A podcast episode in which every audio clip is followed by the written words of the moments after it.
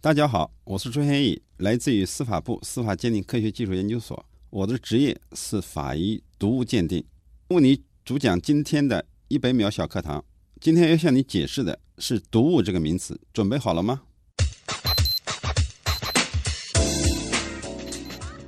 那么我的职业是做法医毒物鉴定，这项鉴定是运用法医毒物学的理论和方法，结合现代分析技术，对体内外未知毒物、毒品及其代谢物进行定性定量分析的，并通过对毒物的毒性、中毒机理、代谢过程，结合中毒的表现、尸检所见。综合作出毒物中毒的鉴定，那么这个里面就涉及到一个名词，什么是毒物？我们讲的毒物是指在一定条件下，以较小剂量给予时，可与生物体相互作用，引起生物体功能性或器质性损害的一种化学物质。这个里面关键的有这么几点：一个是以较小剂量，一个是与生物体的相互作用，一个是造成了损害。最关键的是，实际上是一个剂量问题。那么，在我们的理解，所谓的毒物，可能我们所接触的很多东西，如果超量的话，它都是毒。比如讲，我们常用的安眠镇静药，按照药用的剂量，那么你是可以改善你的睡眠状态，但是一旦超量，就可能使人发生中毒，那么就是我们所讲的毒物了。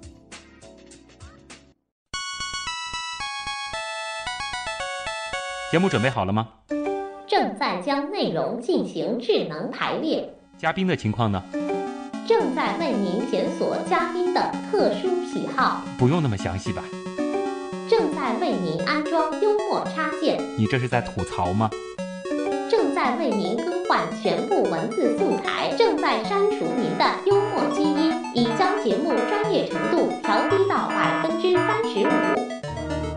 好了好了，马上开始节目吧。正在为您开启极客秀，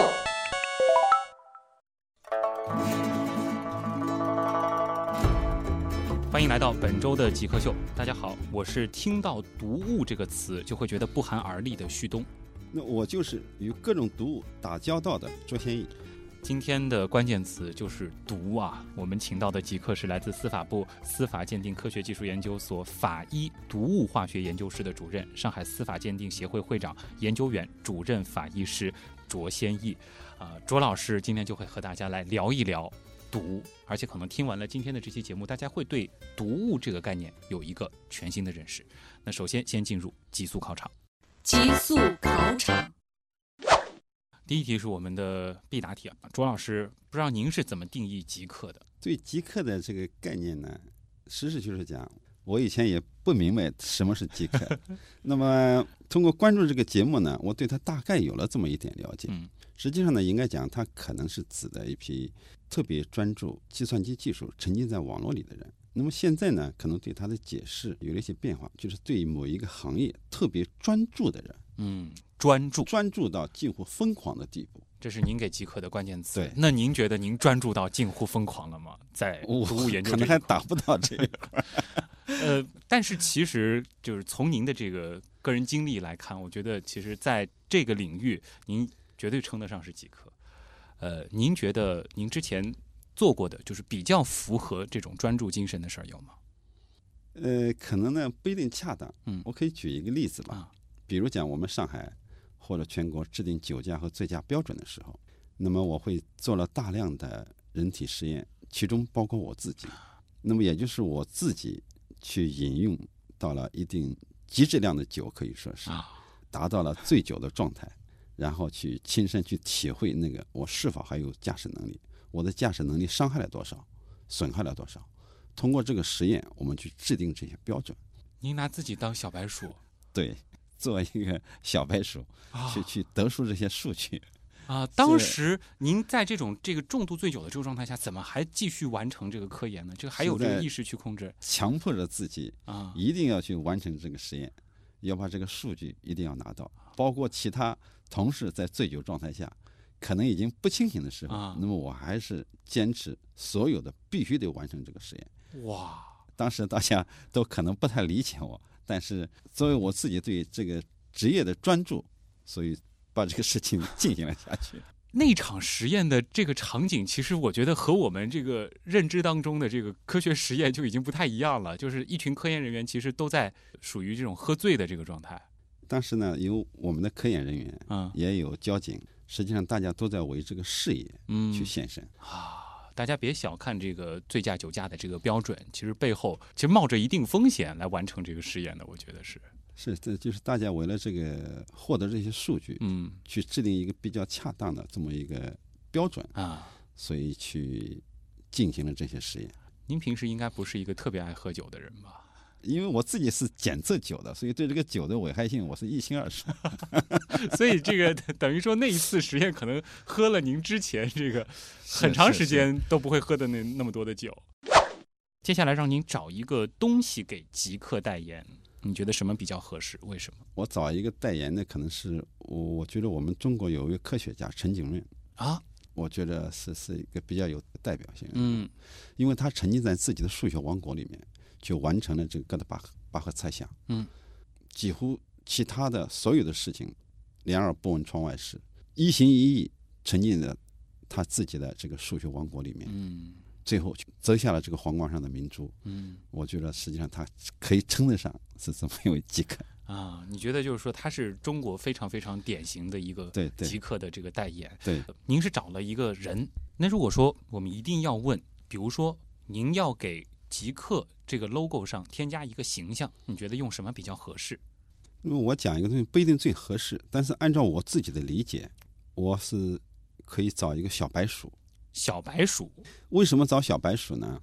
因为就是我几乎所有的实验对象，包括人吧，是我的实验对象，他都是称之为小白鼠。啊，我自己去做这个实验的时候，那么我也是一个小白鼠，嗯就是为了这个实验，他自己去做出一些奉献，啊，你别说小白鼠，还真的是，甚至是一种献身。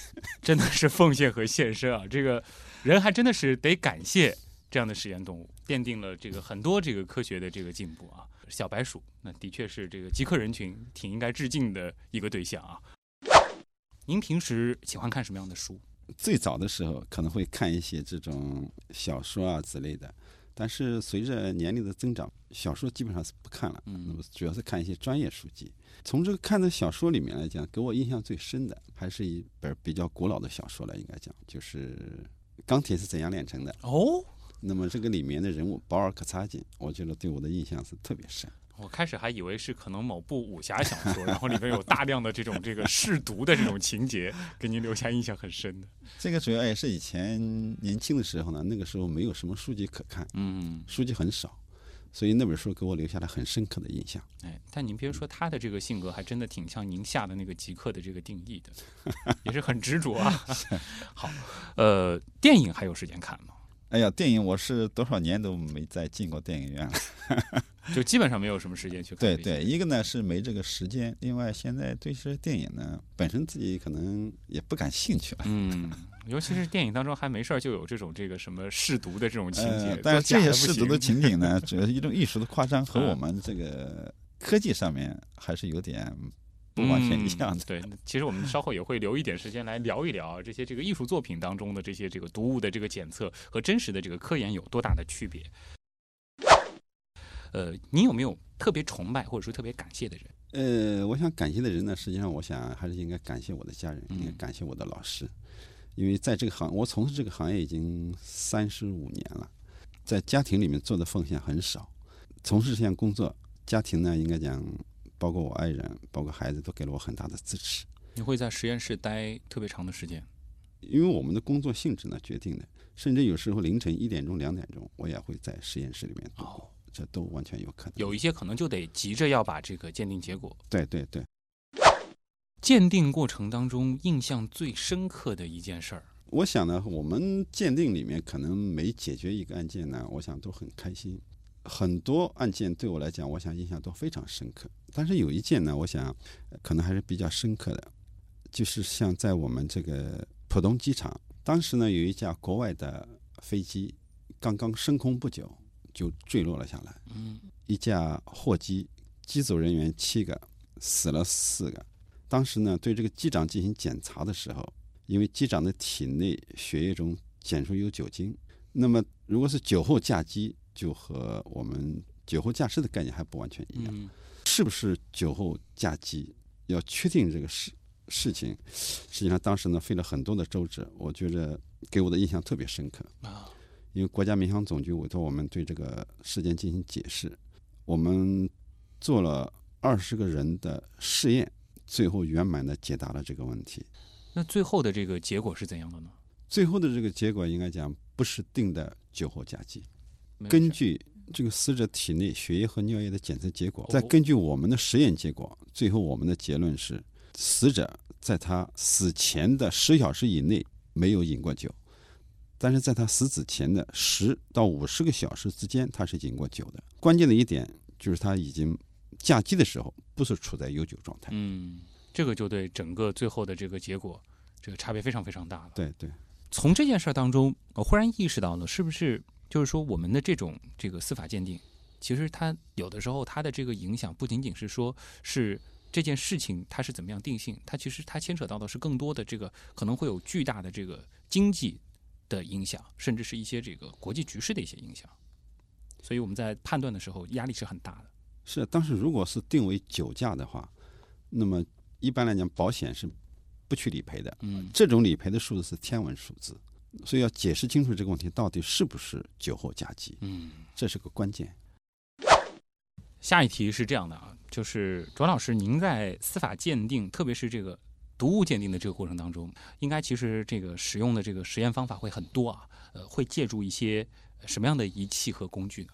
因为我用的设备可能很涉及到很多，嗯嗯，应该讲基本都是最现代的分析工具，啊，像色谱仪啊、质谱仪啊、光谱仪啊等等吧。通常这些价格应该都很高吧？价钱呢高低不等，啊 有几千元的，也有几百万的，也有上千万的。上千万的，呃，咱们说一个就是比较常用的话，是色谱仪、质谱仪这种会比较常用一些。对对对对对，啊，对这个一台就是说这个价格比较正常的这个质谱仪，它的这个价位通常是多少？一台像气质联用仪呢，可能在几十万。嗯，像最好的液质联用仪大概要三百万左右了。三百万左右。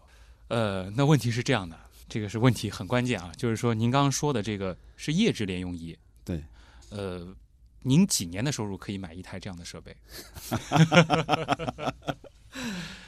我想买液质联用仪，像我想大概我要十年不吃不喝吧。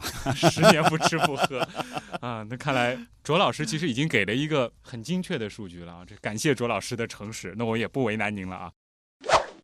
如果您可以不考虑其他所有的情况，这个是包括这个经济、包括家庭等等所有的情况，您最想干什么事情？实际上，我只是想发生的这种所有的案件，我能够很快速的去解决它，这就是我最大的愿望。从鉴定方面来讲，我实际上现在很多的这种事情，包括工作时间和非工作时间，实际上很多想的都是一个一个案件在脑海里面转，怎么？样去解决这些问题，那是我最想做的事情。我觉得是这样，就是说，比如说，我们其实很多人都会有这样子的一种这个困扰，有的时候可能，哎，别人给你出了一个什么题，你一时半会儿没有想出来，然后呢就会很难受，就很想把它解了。但是您的工作就是和一个又一个的谜题打交道。因为我们手头的鉴定，我自己的这个专业一年有上万件，涉及到全国各地，所以每天都会在处理各种各样的事情、各种各样的事件，那么都会有。您其实是回答了这个您最想实现的这个愿望，而且我感觉就是说，我们之后准备的这个愿望的这道题，以及这个最想做什么事情这道题，对您而言其实是一回事儿。您其实最想做的依然就是您现在鉴定的这样的工作，对对对，然后愿望就是说你有一种更强的鉴定能力，这些案子来了，你能够很快的都破了。对，能够给我提供更好的一些装备、更好的一些技术，让我来用在我的工作上面去解决更多的问题。太棒了！好，这里是极客秀啊。那么极速考场，咱们就先和卓先义老师聊到这儿。接下来我们进入访谈的主体部分——极客刀科学，我们来听听卓老师和他的毒物鉴定。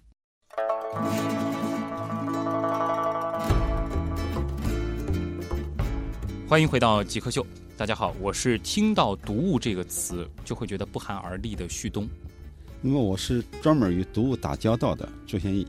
嗯，卓先义老师呢是司法部司法鉴定科学技术研究所法医毒物化学研究室的主任啊，他也是一位研究员、主任法医师。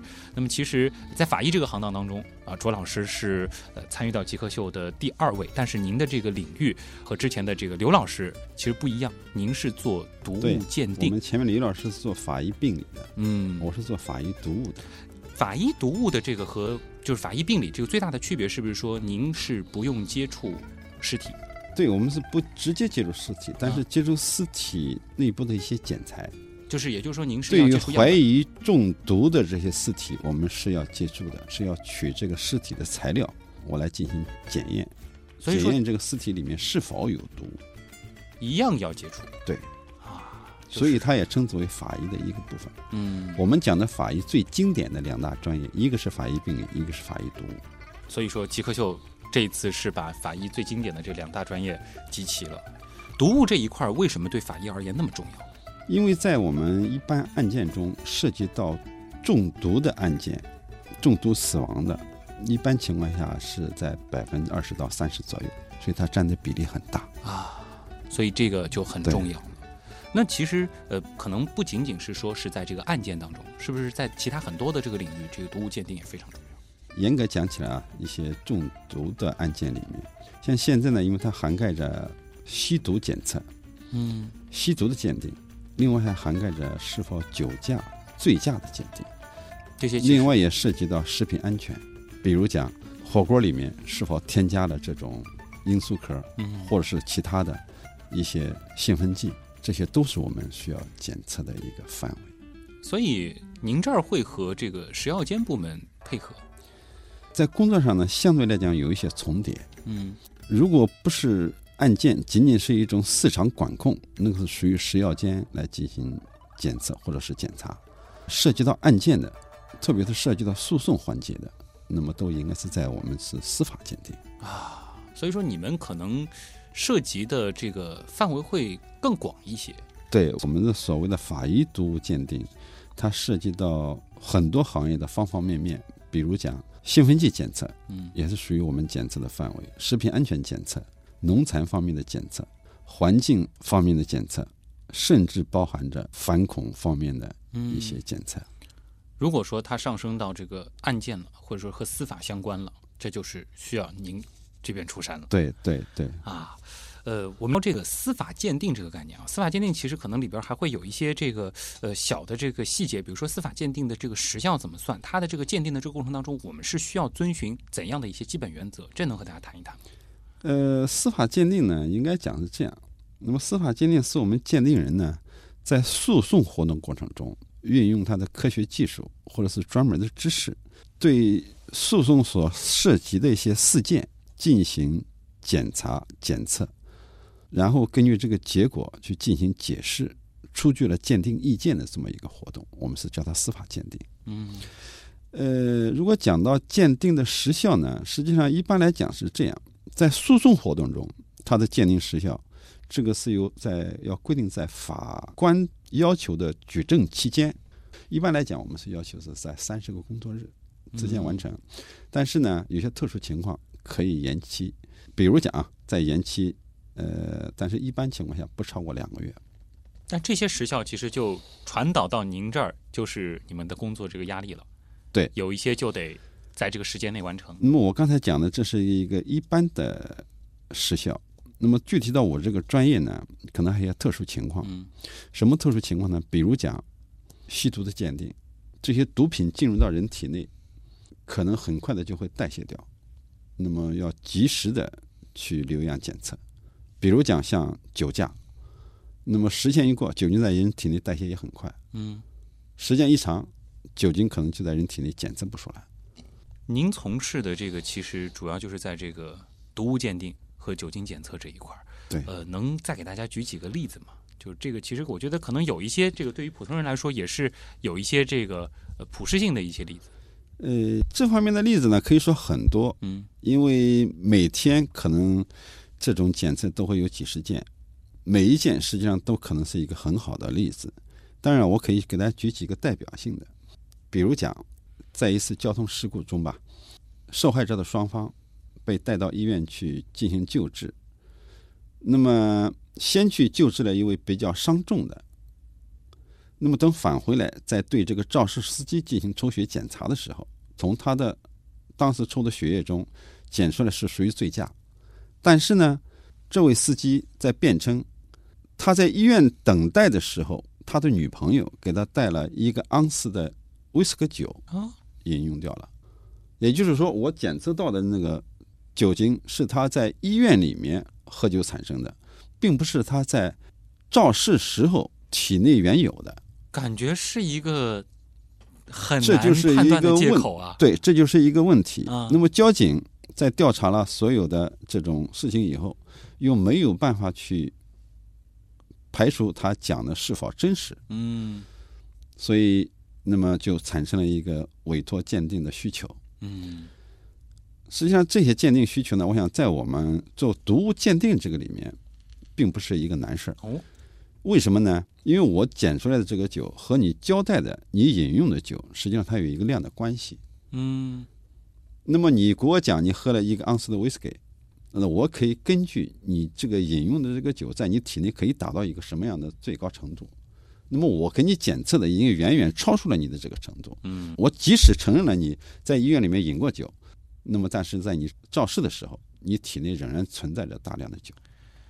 我忽然想到了，其实之前听到过一个一个段子，可能这个在朋友圈里也有人发过，就是说，可能他是酒驾，然后被警察抓到了，然后呢，他就当着这个警察的面喝了一点白酒，然后他说：“你看这样你怎么判断？”其实这样子的事情放到卓老师您这儿是非常容易判断的。在我这儿，在科学证据面前呢啊，我想这些事情都还是比较容易解决的。别以为你的小聪明 能够战胜科学。对对对，啊，所以说大家别在这种事情上心存侥幸啊，这个千万别酒驾。更何况这个卓老师自己也是曾经参与过这个酒驾规则的制定，您是清楚的知道这东西的危害有多大。对对对。类似的例子感觉挺好玩的，还有吗？好，我再给大家可以举一个例子，这也是发生在咱们上海的一个一个例子，就是说这个司机吧，他早上醒来以后开车去上班，没想到在路上发生了交通事故，而且一经检测，他属于醉驾。嗯这位司机感觉到非常的冤枉，因为他说我连早饭都没有吃，不可能去喝酒啊，嗯怎么可能是醉驾？这个里面呢就存在了一个问题，什么问题呢？他前天晚上是饮过酒的，那么你前天晚上的饮用的酒饮了多少酒？体内已经达到了一个比较高的浓度你经过一个晚上的代谢，这一个代谢的时间，当然酒精是在人体内是不断代谢的，嗯但是这个代谢不足以把你体内的酒完全代谢掉的时候，你去驾车了，所以这个时候你体内仍然存在着大量的酒。这就是我们所说的这个宿醉吗？啊，对那这个的话，咱们普通人怎么去判断呢？可能有的人其实挺注意的，他喝酒的那天应该讲，前天晚上如果说饮了酒的话，第二天早上一般情况下最好不要去开车。当然，这个和你和你的饮酒量是有关系的。嗯呃，因为这个里面呢有一点，比如讲我们正常人在正常的活动下，我们的酒精代谢一般情况下啊，呃是在每小时每毫升血液可以下降零点一到零点二五个毫克左右。呃，但是在你的睡眠状态下，这个酒精的代谢会减慢的。所以经过一个晚上的睡眠，你体内的酒精量可能还不足以全部代谢掉。嗯，这个时候你去开车，那么仍然是一种酒驾，啊甚至是醉驾。已经学到两招了，一个就是说千万别心存侥幸啊，这个战胜不了科学的。另外，其实就是如果说前一天晚上你是大量饮酒的，为求稳妥，第二天早上醒来，别觉得自己状态不错了就去开车了，这个时候你的酒精浓度仍然是可能在最佳的状态。对对，好，这里是极客秀啊。今天做客我们节目的极客呢，是一位法医，不过是从事毒物鉴定这方面的专家啊、卓先义老师。那么一小段广告之后呢，我们将和他继续来聊司法鉴定，聊毒物。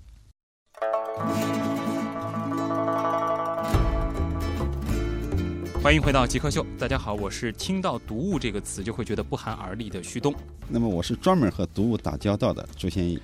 今天做客我们节目的极客是司法部司法鉴定科学技术研究所法医毒物化学研究室的主任研究员、主任法医师卓先义老师啊。卓先义老师，我听到了一个您的这个外号，说您是这个百毒不侵，因为您的这个工作其实是和各种各样的这个毒物打交道。这个其实我就会有点担心啊，您这个工作会不会有一些危险性？因为我每天呢都在接触着成百上千种的毒物，实际上这个职业是没有危险性的哦，因为接触的这个毒物，一个是量是很小，另外呢，呃，就是我们总共它是有一些防护措施，啊，因为是搞检测的，它这个接触的量是很小很小。嗯现在的检测手段都已经非常尖端，所以接触的量需要非常非常小，它没有什么职业的。就举一个特别极端的情况，就是您检测的这个量，哪怕不小心这个这个吸入或者沾染到了，它因为这个量非常小，它也达不到这个就是危险的程度不能这么理解，啊这个是不可以的。啊！在我们绝对是不能违规的去操作任何一件事情，您得完全按照这个规完全按照规则来，嗯才能避免这些可能造成的伤害。啊最简单的一个例子，因为我在处理大量的这种人体检材的时候，嗯比如讲，曾经是一个有过艾滋病的人的嗯这么一个检材，我们在处理的时候，那么就要按照呃相关的一些防护措施去来做。卓老师其实和呃咱们上一次邀请到的这个刘宁国老师也是同属一个单位。那其实我们对您的这个认识，大家可能最简单的都会觉得同样都是法医。我知道，就是刘老师呢，当时他其实是学医出身的。那像您这个做毒物鉴定，您的这个之前的专业是什么呢？我是学药出身的，在我的专业里面，主要运用的还是化学的知识、药学的知识。嗯，那么像我们刘老师，他主要是运用的医学的知识。哎，这个其实就很像这个医和药在医学的对这个范围里的这个划分。对对是有点类似。所以在法医里边就是对毒物对和这个法医病理，和法医病理。对，那您最早是学药的，那为什么之后就进了这个法医这个领域呢？这个还是有点 小插曲。啊，呃，我们毕业的时候，当时不是像现在大家去按照自己的意愿去找工作，嗯我们当时属于国家分配。哦，那么当时呢，在我们的分配表里面，我看到了有一个专业是叫法医化学。嗯那么因为我以前就对这个福尔摩斯这块特别感兴趣，所以看到法医这两个词，我感觉到非常的神秘，嗯所以就非常向往这个职业。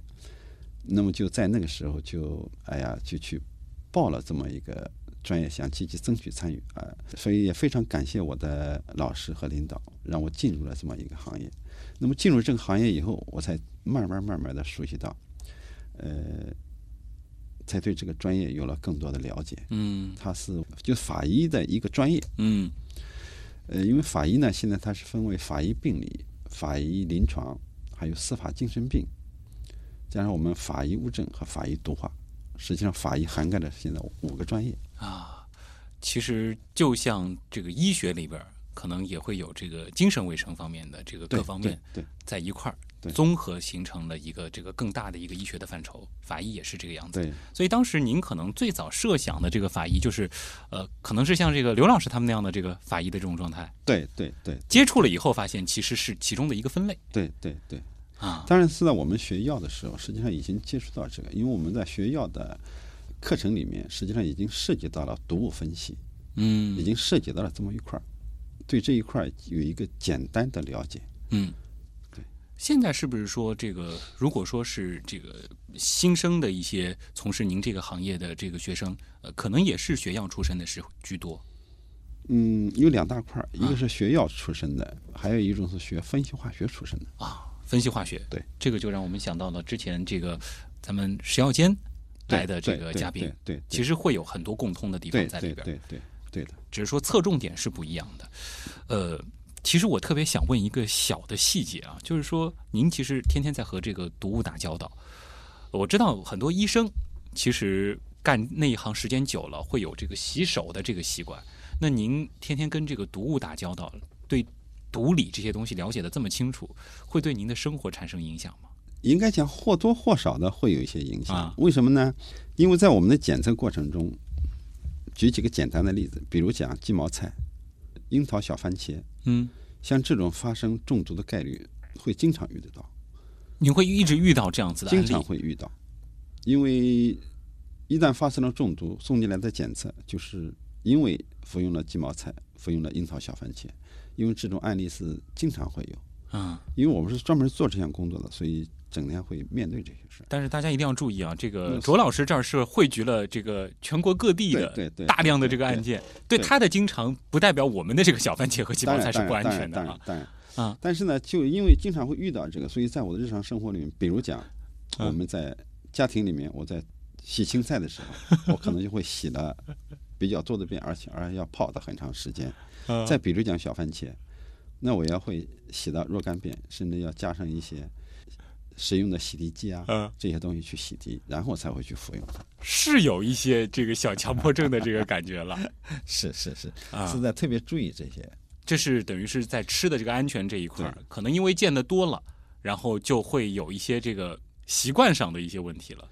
其实回到您最开始对毒物的这个定义，其实您就提到了这个，就是因为量的这个问题它很重要。那么在您眼里，其实有点儿一切皆毒的感觉，只要说它超过一定的量，其实它都可以定性为是这个毒物。对，那您又是学药出身的，又是做毒物鉴定的，您自己总得这个有的时候这个身体不舒服什么得吃个药吧？那您还能安心的吃吗？吃药应该没有问题啊，因为啊吃药是治病的。嗯呃，但是呢，这个药是不能滥用，嗯有这么几个原则。第一，服药呢，应该讲是最好是根据医嘱来服药。嗯第二，不能你随便的去服用什么药品，特别呢，像有一些抗生素，一旦人感冒发烧，就想赶快的服用大量的抗生素把它压下去，这不是好事情。医嘱给你开的这些药，你去尽管可以去放心的使用，啊那个是不会产生中毒的。你不会跟那个医生这个争辩一下，说，哎，这个不对啊，这个里边这个成分那个完全是根据药理来的，啊，它那个成分完全是一种治疗作用。嗯但是你如果，比如讲，医生给你让你一天服用三次，一次服用两粒某一种药，那你说我一次性服用十粒、二十粒、三十粒，那这肯肯定是不对。嗯，尤其是您就清楚它对人体的这个伤害是一个什么样的机制。人生病是肯定是要服药的，嗯，这个药物对人的治疗作用这是很明显的，但是药是一定不能乱绝吃的对不能乱吃的。啊，对，乱吃了它就是毒。对对对，这个中间的这个界限，其实有的时候就是多了那么一点，对，它就变毒了。对对对，那从这个药这件事儿，我倒是想到，您是不是说拿到一种药，可能这个说明书您是会比一般的人看的仔细得多，我会浏览一下，本身是学药的嘛，这是一啊个习惯。嗯然后再看看什么化学成分啊，对对什么这个病理啊、毒理之类的东西对。那么这个吃的东西方面呢，会什么没事儿再做个什么检测之类的吗？一般呢是不会，但啊是呢，也不不可避免。我举一个例子，比啊如讲买了一些水发产品，我可能是在食用以前呢，会去用 pH 四指数去测它一下。好极客啊，这个点比如讲，如果碱性非常强，啊，那我可能就会适当的加一些处理啊，或者甚至就不使用。碱性非常强，一般是怎么处理呢？呃，就多次的清洗吧，啊，多次清洗，多洗一洗啊，不是说什么倒点醋什么，因为有一些人呢，他是用的水发产品，用的是一些强碱，啊，实际上这些东西呢，对人是有腐蚀性的，嗯，对人的组织器官是有腐蚀性的，这个不宜于去使用。pH 试纸，然后 pH 试纸测一测这种哎这个。很简单，它是因为我们中性的是七，嗯。比如讲这个 pH 试纸达到十二以上，实际上这就已经很危险了，最高是十四。啊，如果达到十二以上，这就有点危险。哎我觉得下了节目之后，我的这个购物车里面可以去添加一些这个 pH 试纸了，要向周老师学习啊，这个也很方便，是不是？特别快。方便。所以您家里是常备 pH 试纸的，那我是我是做化学的，啊做药学的，我是一直有的。一直有这个东西。好，呃，访谈到这个部分就会去别觉得比较有意思了。还剩下一点时间，其实我们也想交给网友。其实，我觉得网友对于这个卓老师这个职业的这个想象力是更加的天马行空，包括还有大家特别关心的这个武侠小说当中的一些情节，在司法鉴定当中是不是真的如此啊？好，稍后是问题来了。问题来了问，题来了，问题来了，第一个问题呢是来自无需解释的人生啊，他说分析毒物啊，感觉是武侠小说当中神医的长项啊。现在有一些古装片，其实经常会有这样的一个剧情，就是啊、中了毒之后啊，这个解读立马就好了。那么网上呢也会吐槽编剧异想天开。那么就不知道卓老师您从专业角度来看，有没有发现过这个类似的这种剧情，或者说是很明显有这个严重问题的？如果从专业的角度来看，呃，这些剧情的编剧实际上它是一种艺术的夸张。嗯如果说人中毒了以后，甚至比较严重的中毒，就是人的组织器官已经造成了损害，这个时候说立马服用了一种药马上就变好，这种可能性基本上是没有的。但是呢，在目前一些毒物中毒以后，在我们医疗的救治过程中，还确实是有一些呃特效药的。嗯比如讲像这个敌敌畏或者甲氨磷像等有机磷中毒，那么我们在医疗上会有一种叫解磷定的一种药物，这是一种特效的解救药物。再比如讲像苯二氮卓类的安眠镇静药中毒，那么会有一种安逸型这种药物，这也是一种特效的解救药，是在医疗抢救上用的。但是呢，和这个剧情上面，比如讲啊，我服了一粒药丸，马上就好了，这种在我们这个概念上应该讲是是一种夸张吧所？以这个武侠小说当中的这个解药是不太可能的。对对对，呃，毒药倒是有一些还是有一些这个依据的，把人这个就是这个这迷的这个神魂颠倒的，或者说是基本上能够控制人家的这个精神思想的，这个应该是这个应该讲是不存在的，嗯没有智能药。像这个嗯，一般拿个手帕啊，说在你面前晃一晃，甚至在你肩膀上拍一拍，嗯，他然后你就迷迷糊糊的，他要你干什么你就干什么，他要你交银行卡你就交银行卡，嗯，让你说密码你就说密码，好可怕的。实际上这种事呢，应该讲，在我从事这么多年的实际检测里面，从来也没有一例是真实的。但是呢，这种案件是发生的，是有的。嗯最后的结果往往是什么呢？往往是受害人实际上是夸大了这种作用。可能想掩盖一些自己的对，因为自己呢，可能还是由于自己一开始有一些虚荣心啊，甚至贪占小便宜的这种心理啊，嗯那么却发生了这些事情，但是事后又觉得无法向家人甚至周围的人交代，那么去找了一些说辞。嗯，就是目前从我们查的一些东西来看，没有任何的哪一种药物、毒物，甚至哪一种成分能够起到这种作用。啊。所以就是我们可能这个呃理普通人理解当中的这个蒙汗药，它其实是没有的，但是可能有一些这个案情当中可能会出现的，拿一个手帕，然后让你失去意识，这种是会有的。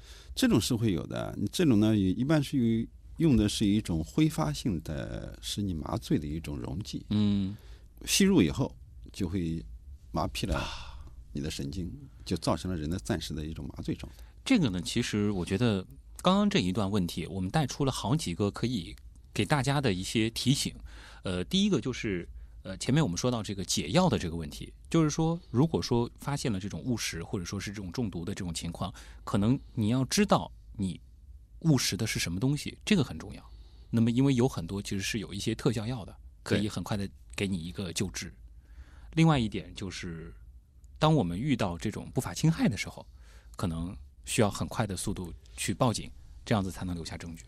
对，在这一块呢，实际上是这样，呃，可能从个人来讲，让他去说自己去服了什么药，然后去对症抢救，这点是有难度的。嗯那么我刚才为什么去讲到这些事情呢？因为我那里还有一个任务，就是几乎上海所有的各大医院的中毒诊断都在我的实验室，所以是及时的给他们提供这种毒物的检测结果，利于他们的迅速救治、嗯，医疗抢救。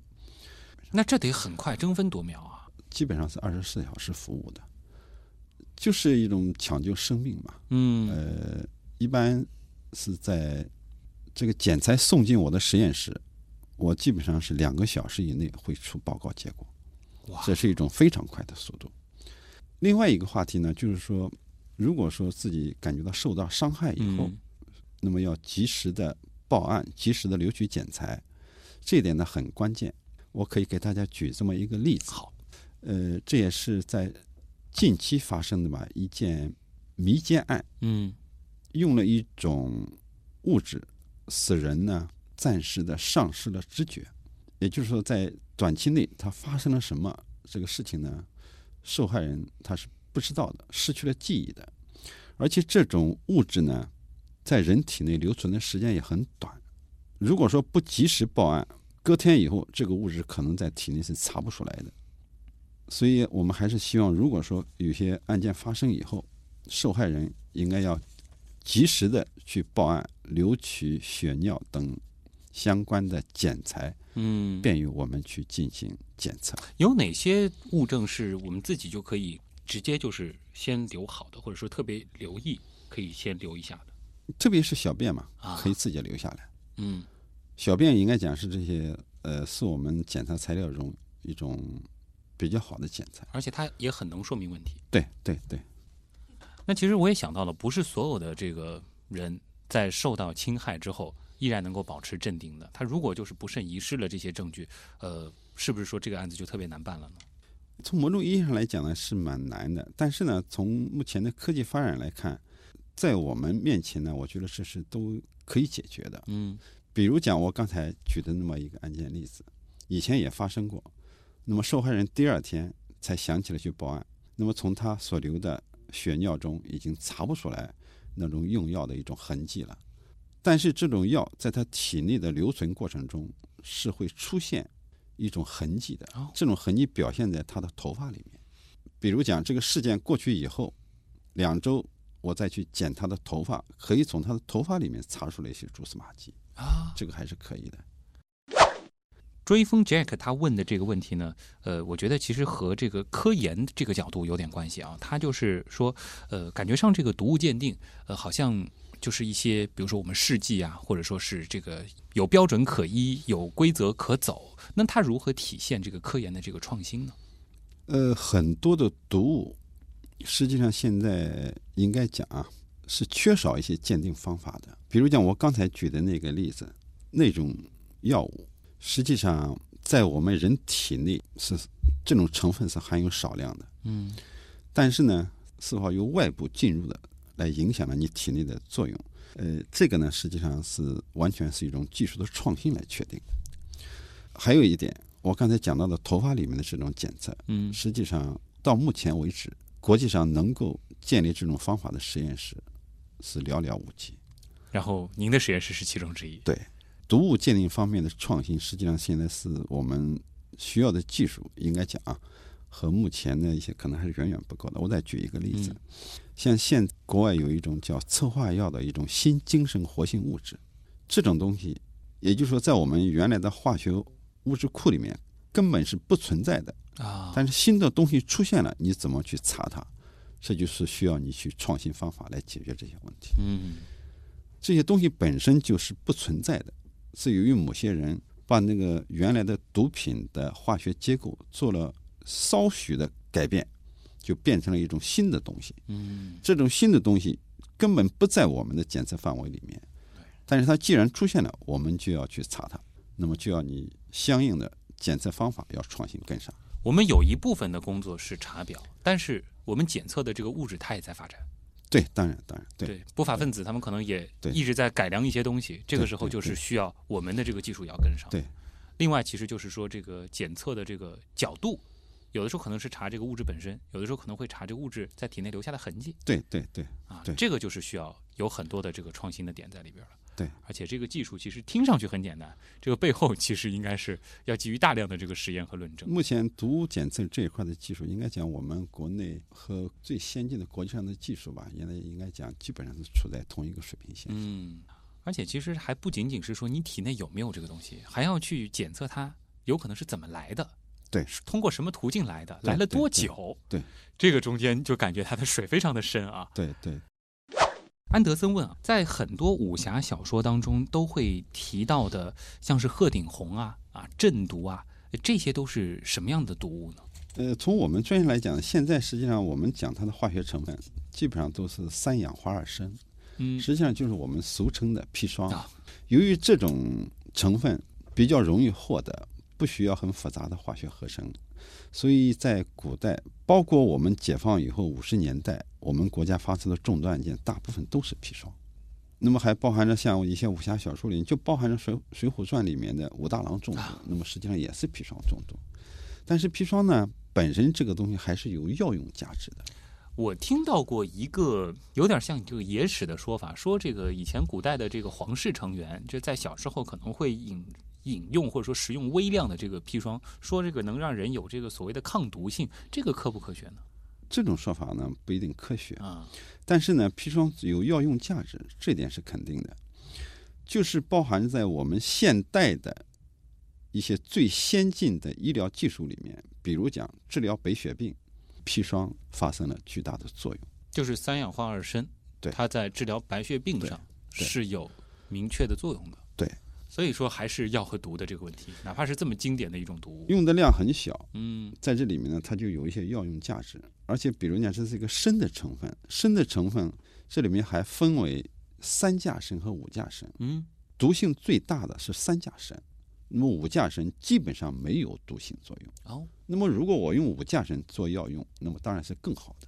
医疗的治疗上面，实际上砷这个元素是作为药用价值还是极高的。哦，这还真是让人没想到啊！我倒是想到了另外一个，就是我们说很多这个古代的这个皇帝什么追求长生不老，会炼仙丹，呃，结果好像经常就是练着练着把自己给练死了。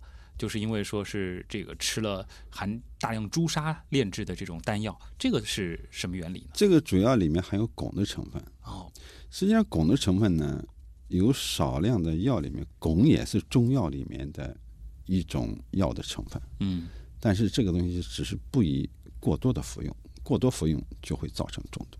嗯，像以前服用这种朱砂，因为它主要成分是汞，那么在体内慢慢慢慢的蓄积，就会造成了人体的中毒。嗯，它是比较难代谢的。对，它比较难以代谢，你经常服用它，就会在人体内造成蓄积，造成蓄积就会引起中毒。下一题是机智达人啊，他说这个法医听起来超酷的，那可能感觉就像是这个当年选择工作时的这个您的想法。呃，他说感觉你们这群人只要努力的话，就可以把各种蛛丝马迹给查出来，所以对你们的这个工作非常的好奇。那他想了解一下您平时的这个工作的这个状态，以及如果说想要进入这一行，需要有哪些素质？我们平时的工作状态，我觉得可能还是和一般的上班族可能是有区别的。嗯尽管我们也是有八小时的工作制度，但是在我们八小时以外，是不可能像一般的人一样去从事完全和工作没有关系的一些事情的。因为在这个八小时以外，一个是可能会需要经常性的处理一些棘手的案件，另外可能在这个你手头的案件怎么去解决它，怎么样子去解决这些案件，可能会经常的会去思考这些问题。那么，所以这个状态呢，可能要比一般的人，就是说在工作里面投入可能会更多一些。那么说，怎么去进入这个行业？我想我们现在就包括法医毒物鉴定这个专业，现在主要呢是两方面的，一个是学药学的人才，一个是学分析化学的人才。当然，我们也希望有志者能够进入我们这个行业，嗯，为大家提供服务。这个现在学历要求高吗？没有明文的规定学历。当然，现在我只能这么说吧。比如讲，我那里去年嗯招收一个法医毒物鉴定人，那么可能投档的人，包含博士吧嗯，可能就有近百个，所以是非常抢手的那个竞争力还是比较强的。啊。您这儿的话更像是这个司法机构，还是像是科研机构？是偏我科研一们这个是偏科研的。啊。那么我那里的职责现在是这样，主要是从事呃司法鉴定的科研，嗯然后呢是承担复杂疑难案件的鉴定，最后还有一个对全国鉴定机构的一个业务指导和能力考核。嗯，所以有志者对自己足够自信，然后对法医、对毒物鉴定足够感兴趣，可以去尝试这个报一报卓老师的这个研究生，或者说到那儿去应聘应聘。欢迎欢迎大家有志者来来来加入我们这个行业。竞争现在还是比较激烈的啊。好，那么今天的这个极客秀到这儿呢，差不多要和大家说再见了啊！再次感谢来自司法部司法鉴定科学技术研究所法医毒物化学研究室的主任啊，他同时也是上海市司法鉴定协会的会长、主任法医室研究员卓先义老师做客极客秀，谢谢您，把这个谢谢大家。毒物鉴定的这个到底是怎么一回事儿，告诉了我们。那么以上就是本周的极客秀，我是旭东，咱们下周再见。